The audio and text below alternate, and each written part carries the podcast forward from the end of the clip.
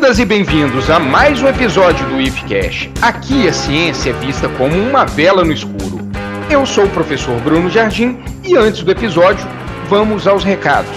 Recado número 1. Um, sigam o canal e compartilhem os episódios. Recado número 2.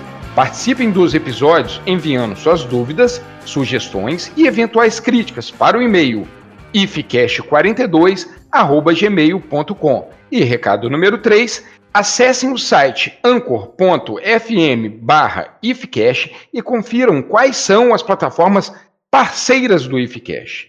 Hoje vamos falar de uma verdade que pode ser inconveniente para muitas pessoas. Vamos falar de lipídios. Talvez vocês lembrem dessas moléculas quando eu falo sobre óleos e gorduras.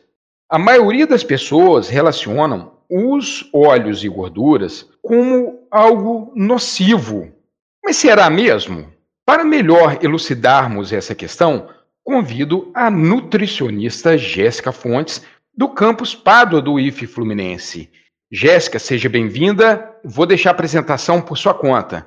Gente, tudo bom com vocês? Olá, Bruno. Muito obrigada pelo convite. Está participando hoje é, na gravação de mais esse episódio do FICAST. Como você falou, né, eu me chamo Jéssica Fontes, sou nutricionista graduada pela Universidade Federal do Rio de Janeiro e desde 2018 sou responsável pelo setor de nutrição do campus Pada e também da Unidade de Formação de Cordeiro. Antes de mais nada, queria te parabenizar né, pela criação de divulgação científica, de divulgação de informações tão importantes que a gente está bastante carecido nesse momento. E agradeço também pelo convite de estar participando hoje com vocês para falar né, desse tema que muita gente que vive de dieta, nessas dietas malucas, morre de medo, mas que é uma macromolécula extremamente importante para o funcionamento do nosso corpo. Jéssica, obrigado mais uma vez por ter aceitado o convite e pode ter certeza que você vai participar mais vezes aqui, fazer mais convites. Jéssica, estou alguns episódios conversando sobre as biomoléculas. O episódio 19 falamos de energia, o episódio 20 sobre química orgânica, o 22 sobre carboidratos. Então chegou a hora do terror dos verões. Como outras macromoléculas, também são compostos pelos mesmos átomos que foram fundidos no núcleo de uma estrela de primeira geração e que se colapsou, espalhando esses destroços dos elementos químicos que nos compõem. Sempre ressalto isso, Jéssica, talvez por pura humildade da nossa existência. Mas voltemos aos lipídios. Uma de suas características mais marcantes é que ela é insolúvel em água. Né? A gente chama que é uma molécula hidrofóbica. Percebemos isso facilmente quando a gente lava um prato cheio de molho de, de macarrão à bolonhesa, mas também ela é conhecida por ser uma molécula energética e outras funções que iremos destacar aqui durante esse episódio. Não é isso, Jéssica? É, Bruno, exatamente isso, né? E essas moléculas orgânicas que são insolúveis em água, elas podem se apresentar sob várias formas para a gente. Começar do começo, pela organização mais básica, que são os ácidos graxos.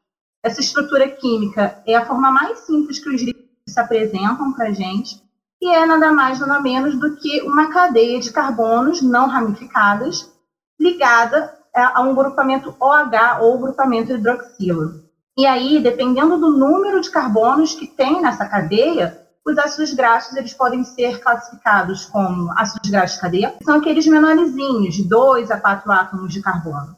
Os de cadeia média têm de 6 a 10 átomos de Além do número de carbonos, a existência ou não de duplas ligações entre eles e duplas ligações que existem também são importantes para classificação em ácidos graxos saturados, monoinsaturados e poliinsaturados. E a presença e o número dessas insaturações, né, que são essas duplas ligações, elas vão conferir aos lipídios uma aparência de óleo ou gordura, que são as principais formas que a gente encontra na nossa alimentação, né? Então, a gente costuma falar o seguinte, que essas moléculas, quando são insaturadas ou poliinsaturadas, ela é um óleo em temperatura ambiente, ela vai ser líquida. Quando ela não tem essas insaturações, ou, ou melhor, são saturadas, nós vamos encontrar na temperatura ambiente no formato sólido. Né? Aí a gente chama de gordura. Uma coisa que talvez não seja tão importante para agora, Jéssica, é que essas poliinsaturações são importantes também até para a nomenclatura desses ácidos graxos. Por exemplo, se um ácido graxo tiver uma dupla ligação no, num carbono 18, vamos chamar ele de ácido octadecanoico. Tudo isso é muito importante, Bruno. E lá na frente a gente vai ver também que essas duplas ligações ou a ausência delas vai interferir na qualidade do os ácidos graxos, eles são a forma mais simples de organização dos lipídios. Num segundo momento, com um grau maior de organização, a associação desses ácidos graxos a outras moléculas, algumas outras estruturas químicas elas são formadas. Do ponto de vista nutricional, os é, lipídios mais importantes são os triglicerídeos, os fosfolipídios e esteroides. Existem outros, mas aqui a gente vai falar um pouquinho mais só sobre esses três. E para começar, né? Como o próprio nome diz, os triglicerídeos, eles são compostos por três moléculas de ácidos graxos ligadas a uma molécula de glicerol. Esse é o tipo de lipídio mais importante da nossa dieta, constitui mais da nossa ingestão de gordura total. É, eles têm função, além de energética, né? Eles também podem ser estocados nas células adiposas, funcionando como uma reserva energética para uma situação, por exemplo, de jejum que o corpo ele, ele sofra. É, o segundo, mais importante, são os fosfolipídios. São compostos um pouquinho mais complexos, também formados por uma associação entre ácidos graxos e glicerol, mas precisam de participação de bases nitrogenadas e do fósforo. Os fosfolipídios, eles são muito raros na nossa alimentação. A gente produz eles mais de forma endógena, ou seja, dentro do nosso organismo mas eles são extremamente importantes, compondo a bicamada fosfolipídica das membranas celulares. Inclusive, Jéssica, eu queria comentar um pouco sobre, sobre essa camada aí é, fosfolipídica, só para é, reafirmar que ela é anfipática, ou também chamada de anfifílica. Na mesma molécula, temos uma porção que é hidrofílico, causado pela essa presença do radical fosfato, e uma porção hidrofóbica, que é por conta do próprio ácido graxo. Dessa forma, as porções hidrofóbicas interagem, deixando expostas as partes hidrofílicas em ambas as camadas da membrana plasmática. E se não fosse isso, não teríamos a célula como a gente conhece hoje. Esse ambiente que a gente chama de extracelular e um ambiente intracelular. Só vocês pensarem, essa porção hidrofílica, ela está voltada tanto para o ambiente extracelular quanto para o ambiente intracelular, onde ele vai ter esse contato com a água. Esses lipídios de membrana são móveis. Eles podem trocar de lugar entre si. Pode ser rotacional, eles podem ficar rodando e também trocar de lugar com o membro da outra camada é um nome até que eu acho bonitinho, chama flip-flop, o movimento desse fosfolipídio de uma das camadas trocando com a outra camada. A intensidade desses movimentos tem relação até com a própria natureza dos ácidos graxos. Quanto menos duplas ligações, ou melhor, quanto mais saturado, mais rígida é essa membrana mas você iria completar a sua ideia aí sobre essa diversidade de lipídios, não é não, Jéssica? É, Bruno, exatamente. Sim, você tocou num ponto extremamente importante para a saúde do indivíduo, né? As, as membranas fosfolipídicas, a bicamada da célula, né? Mais lipídios poliinsaturados a gente tem, melhor é a mobilidade, a fluidez dessa membrana, né? Melhor é a sinalização dessa célula no ponto de vista é, intracelular e também entre suas células vizinhas e melhore a saúde do indivíduo, porque esse organismo ele está funcionando de uma forma mais adequada. E aí você vê quão maravilhoso é o corpo humano e quão organizado ele é, né? E aí, por fim, mas não menos importante, os esteroides. E o mais famoso dessa família é o colesterol, que muitas vezes é temido pelo pessoal que está de dieta ou então tem algum problema de saúde, né? Ele é extremamente importante, ele não pode ser retirado completamente da alimentação, porque o colesterol ele também faz parte da composição da membrana plasmática, além de ser importante precursor de hormônios, como é o cortisol, os hormônios é, sexuais, como a testosterona, a progesterona, o estradiol. O colesterol também é precursor da vitamina D, e aí tem muitos estudos que apontam né, a vitamina D como um pró-hormônio. Além de vitamina, ele tem uma ação hormonal, né, regulando a absorção de cálcio e fósforo a nível de intestino, é, excreção de cálcio e fósforo a nível renal e nesse metabolismo adequado do esqueleto. E a vitamina D, ela vem do colesterol. E por fim, o colesterol também é componente importante dos ácidos biliares, que são responsáveis pela digestão e absorção da gordura da dieta. Eu vou pegar esse comentário seu sobre os esteróis para falar o seguinte: é, é importante também destacar o que, que vitamina A e vitamina E também são de naturezas lipídicas, não é? São que são as vitaminas lipossolúveis.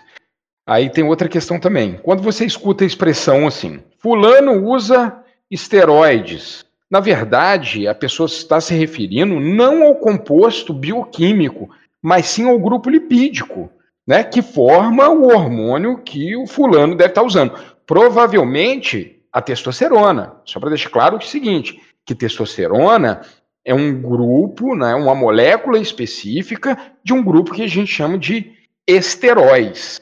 Esse hormônio, a testosterona, ela dá características secundárias masculinas, como pelo, espessamento de cordas vocais, aumento de fibras musculares mas as pessoas têm que tomar muito cuidado, porque o consumo desse tipo de hormônio de forma exógena e sem prescrição médica pode levar a danos irreversíveis, principalmente no fígado e nos rins.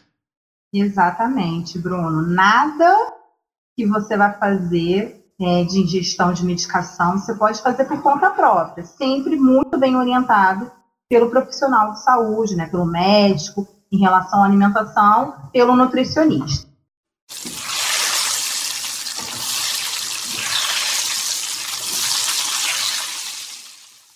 E aí a gente vai falar um pouquinho sobre a digestão e absorção desse macronutriente que é o lipídio. Quando a gente é pequenininho, né, bebezinho, o aleitamento materno é a principal fonte de nutrientes que a gente tem, os lipídios do leite da sua mãe, eles é, precisam ser digeridos a nível da boca ainda. Então, a gente tem uma enzima chamada lipase lingual, que ela age muito durante aqueles seis primeiros meses de vida, onde o aleitamento materno ele deve ser feito de forma exclusiva. Mas aí, com o passar da idade, e com a incrementação da nossa dieta, essa lipase lingual, ela perde um pouquinho a sua função, na verdade, ela deixa de ser funcional, e aí duas outras enzimas ficam responsáveis pela digestão desses lipídios. A primeira é a lipase gástrica, que ela age né, quebrando as longas cadeias carbônicas em cadeias um pouco melhor, menores, para que lá a nível intestinal, no duodeno, fase pancreática ela consiga agir de uma forma mais intensa. Outro componente responsável por essa digestão e emulsificação dos lipídios é a bile. Né? A bile ela é composta pelo colesterol, né? um lipídio que a gente conversou lá na frente,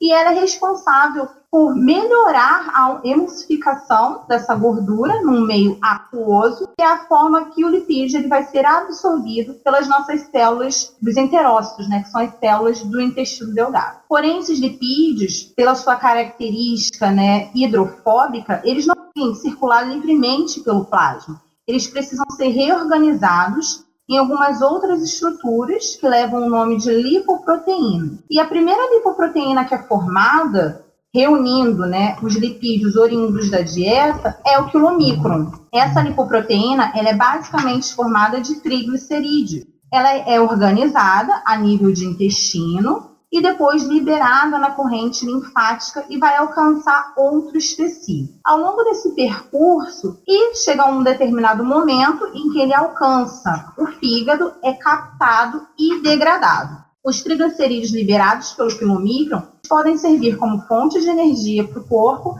mas também como reserva, energia, é, reserva do tecido adiposo. Numa situação em que esse, é, esse organismo ele necessite de energia e que não haja glicose disponível no corpo, as reservas energéticas são mobilizadas. Só que aí eu acho que cabe uma curiosidade, sabe, Bruno? Tem alguns órgãos ou alguns tecidos que a gente chama de tecidos nobres, que é o caso aqui do sistema nervoso central, e a gente é, reforça né, cérebro e medula, e também a medula adrenal, eles não funcionam no primeiro momento com é, lipídios para fabricação de energia. E algumas células, como é o caso das hemácias, que não possuem mitocôndrias, elas seguem nunca se adaptar à utilização de ácidos graxos como fonte energética. Eles sempre vão precisar de algum substrato glicídico.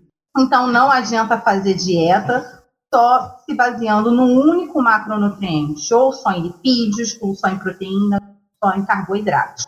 Até porque nenhum alimento que é naturalmente produzido pela natureza só tem um macronutriente, né? Ele, ele é formado por todos os três macronutrientes em diferentes proporções. É, a gente escuta muito falar dessa dieta cetogênica, né? Que na verdade ela é baseada com gordura, né? Que a quebra é. de, de lipídios pode gerar esses corpos cetônicos, né? Que vai ser metabolizado.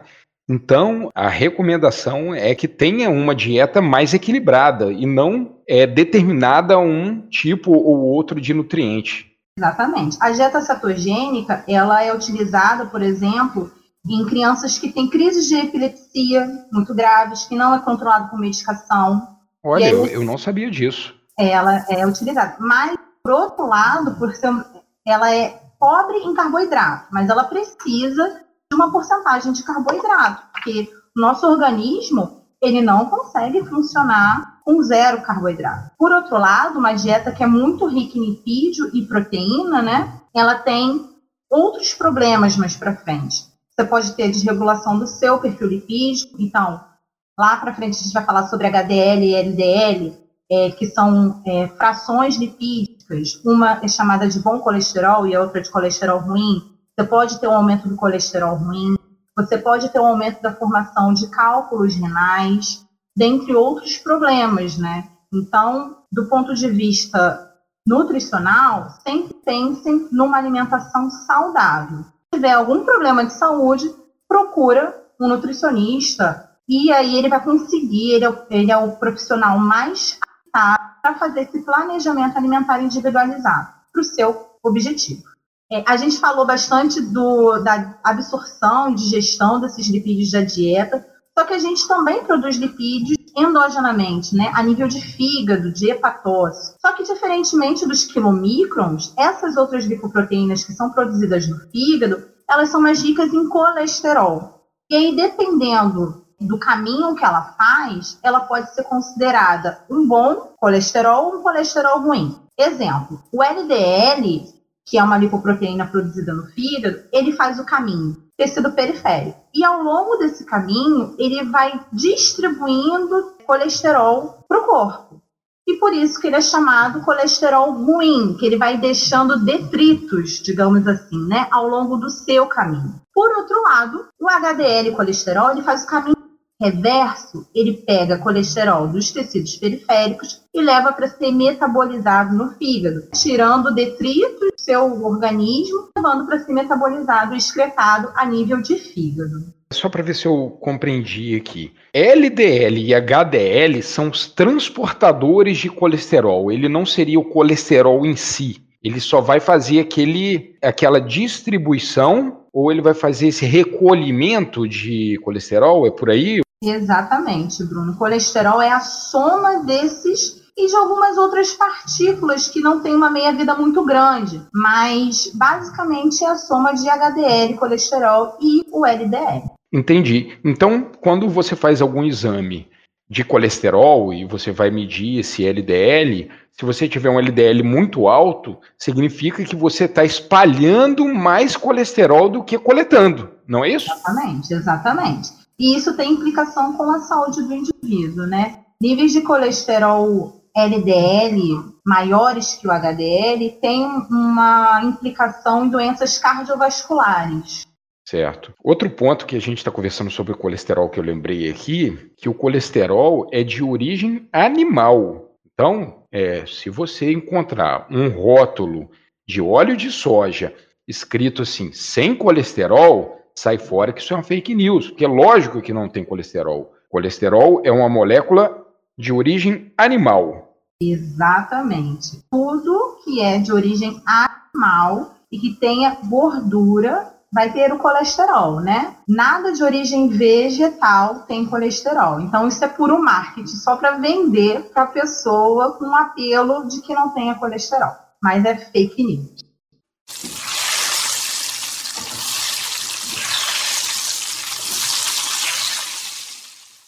E aí vocês viram, né, como que é complexo o metabolismo desse macronutriente, só que ele desempenha funções extremamente importantes no nosso corpo. Ele é a macromolécula mais energética da nossa alimentação. Cada grama de lipídio confere 9 quilocalorias. E se vocês forem lembrar do podcast lá de carboidratos com a Jacimara, que ela comentou, né, que cada grama de carboidrato confere só 4 quilocalorias. As proteínas também conferem 4 quilocalorias apenas tocando nesse ponto aí sobre unidade, né, quilocaloria, então, como que a gente, isso é uma pergunta que eu sempre me faço, assim, como que a gente pode distinguir essa unidade no nosso dia a dia? Como que é medido essa questão de caloria de um alimento? Caloria, ela na verdade é uma unidade de mensuração de energia, né? Do ponto de vista físico, é, uma quilocaloria seria a energia necessária para elevar a 1 grau Celsius um grama de água. Só que na, na nutrição a gente não conta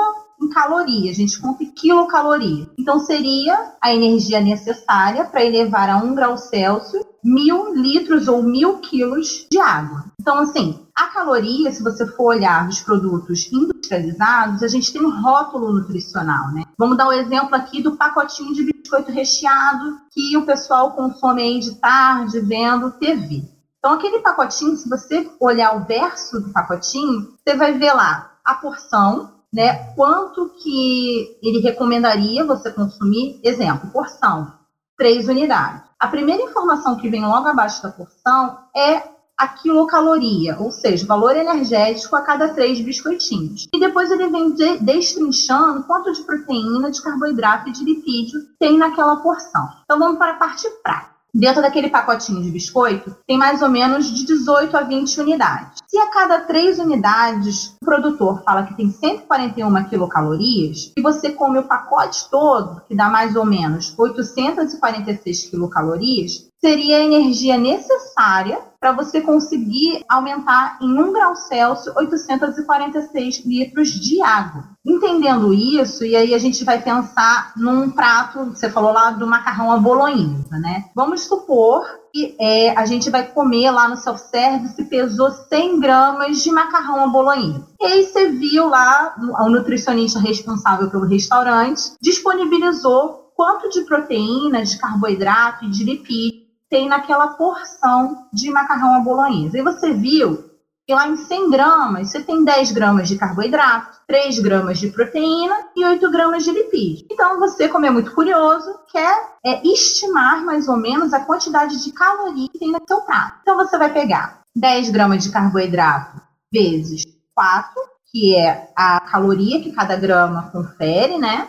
mais gramas de proteína vezes 4, mais 8 gramas de lipídio vezes 9. E no final, você vai chegar a 124 quilocalorias, 100 gramas do macarrão à bolonhesa. É fácil, né? Você conseguiu entender? Pô, muito legal. Nossa, não, eu tô preocupado que agora eu vou chegar no restaurante e vou querer ficar fazendo conta antes de comer, né? Isso é bom que ajuda na dieta, porque você vai lá. pois é, é, não, é verdade. E aí, por tamanha importância, né, a gente já conversou bastante sobre as funções dos lipídios, a Organização Mundial de Saúde, ela recomenda para adultos jovens mais ou menos 70 quilos com um BET de aproximadamente 2.500 quilocalorias, que uma porcentagem dessa caloria ela seja consumida sob forma de lipídio. Só que assim, muito mais importante do que a quantidade de lipídio que você come, é a qualidade que você está usando. E quando a gente pensa numa alimentação que é rica em gordura saturada, a gente pensa no consumo elevado de alimentos de origem animal, muitas carnes, leite integral, manteiga, queijo, creme de leite, requeijão. E também a gente consegue é, obter algumas gorduras saturadas de alguns animais. Também, aqui a gente pode citar como exemplo, óleo de coco, azeite de dendê, manteiga de cacau. E alguns estudos já, alguns não, né? Muitos estudos já vêm mostrando que esse tipo de gordura está diretamente relacionado com doenças como infarto, AVC e alguns tipos de câncer, principalmente mama, próstata e colo. Outra gordura que a gente tem que manter distância é a gordura trans. Ela é obtida através de processos industriais com a hidrogenação dos óleos vegetais. Então, outro tipo de gordura que a gente tem que manter distância é a gordura trans. Ela é obtida de uma forma natural, assim, uma pequena porção, mas majoritariamente através de processos industriais, como por exemplo a hidrogenação de óleos vegetais, como óleo de soja óleo de canola, na fabricação da margarina. Na nossa alimentação, a principal fonte de gordura hidrogenada e, consequentemente, gordura trans são os produtos industrializados ou ultraprocessados, né? Que a gente pode exemplificar aqui como os biscoitos, a comida congelada, os fast foods, hambúrguer, batata frita, nugget, salsicha. E o efeito metabólico dessa gordura é devastador. Ela aumenta o colesterol total através do aumento do LDL colesterol, ou seja, piora o colesterol ruim e reduz o HDL colesterol, reduz o colesterol bom. Além disso, ela aumenta o nível de triglicerídeo e piora a sensibilidade à insulina ou seja, é uma gordura extremamente nociva. E aí você me pergunta, né? Que gordura que sobrou para eu conseguir comer e ter uma alimentação saudável, né? E prevenir doenças? Eu diria que são as gorduras monoinsaturadas e as poliinsaturadas. Lembra que a gente conversou, né, que o nível de insaturação dos lipídios que estão presentes na, na camada, na bicamada fosfolipídica interferem na sinalização da célula? é exatamente isso. As gorduras monoinsaturadas, provenientes lá do azeite de oliva, principalmente, mas também do abacate e das frutas oleaginosas, além das poliinsaturadas, como o ômega 3 e o ômega 6, que são encontrados nos peixes de águas frias, como o salmão, a sardinha, o arenque, e também alguns grãos, como a linhaça, chia e o gergelim, eles conseguem melhorar a fluidez da membrana plasmática e melhoram muito a sinalização intracelular. E essas gorduras, elas têm um fator inflamatório menor e melhoram é, a sensibilidade à insulina, diminuem o LDL colesterol, aumentam o HDL colesterol, funcionando como um fator de proteção cardiovascular. Então, gente, a partir de hoje, vocês se lembrem dos lipídios não só como terror, mas sim como um componente extremamente importante que deve ser encaixado de uma forma adequada dentro da sua alimentação para que a gente possa desfrutar dos benefícios e não só lembrar dos malefícios da saúde. Jéssica, excelente. Olha, que legal. Gostei muito de conversar com você hoje aqui sobre, sobre os lipídios, benefícios e os malefícios. Acho que a lição que a gente tira dessa conversa aqui é esse equilíbrio, sempre voltar para as questões naturais, essa alimentação mais natural, deixando esses junk foods de lado, né? Esses hambúrgueres, batata frita que você já mencionou aqui. Mas muito bacana, gostei muito de conversar com você hoje. Aqui. Mas, Jéssica, antes de terminar, eu queria te perguntar se você teria alguma, alguma dica de filme, livro, que você pode deixar para os nossos ouvintes aqui, que eu vou deixar linkado nesse episódio da, da dica, né, eu queria fechar a, o nosso bate-papo com uma frase bastante importante de um pesquisador que contribuiu muito para os nutricionistas na confecção né, do nosso, eh, nosso guia de alimentação para a população brasileira, que é o Michael Pollan, que ele diz: não coma nenhum alimento que a sua avó não reconheça como comida de verdade. É exatamente isso que a gente tem que Vou, pensar. Gostei, gostei da frase, gostei. É exatamente. vou repetir. Isso exatamente isso que a gente tem que pensar. Na época da sua avó, ela comia nugget, salsicha? Não, ela comia galinha, ela comia o boi, ela comia o porco. E aí você vê que os mais velhos, eles, lógico, né, vão desenvolver algum problema de saúde, mas numa idade muito mais tardia. Crianças de 12, 13 anos com diabetes, pressão alta, é. problemas de saúde de adultos.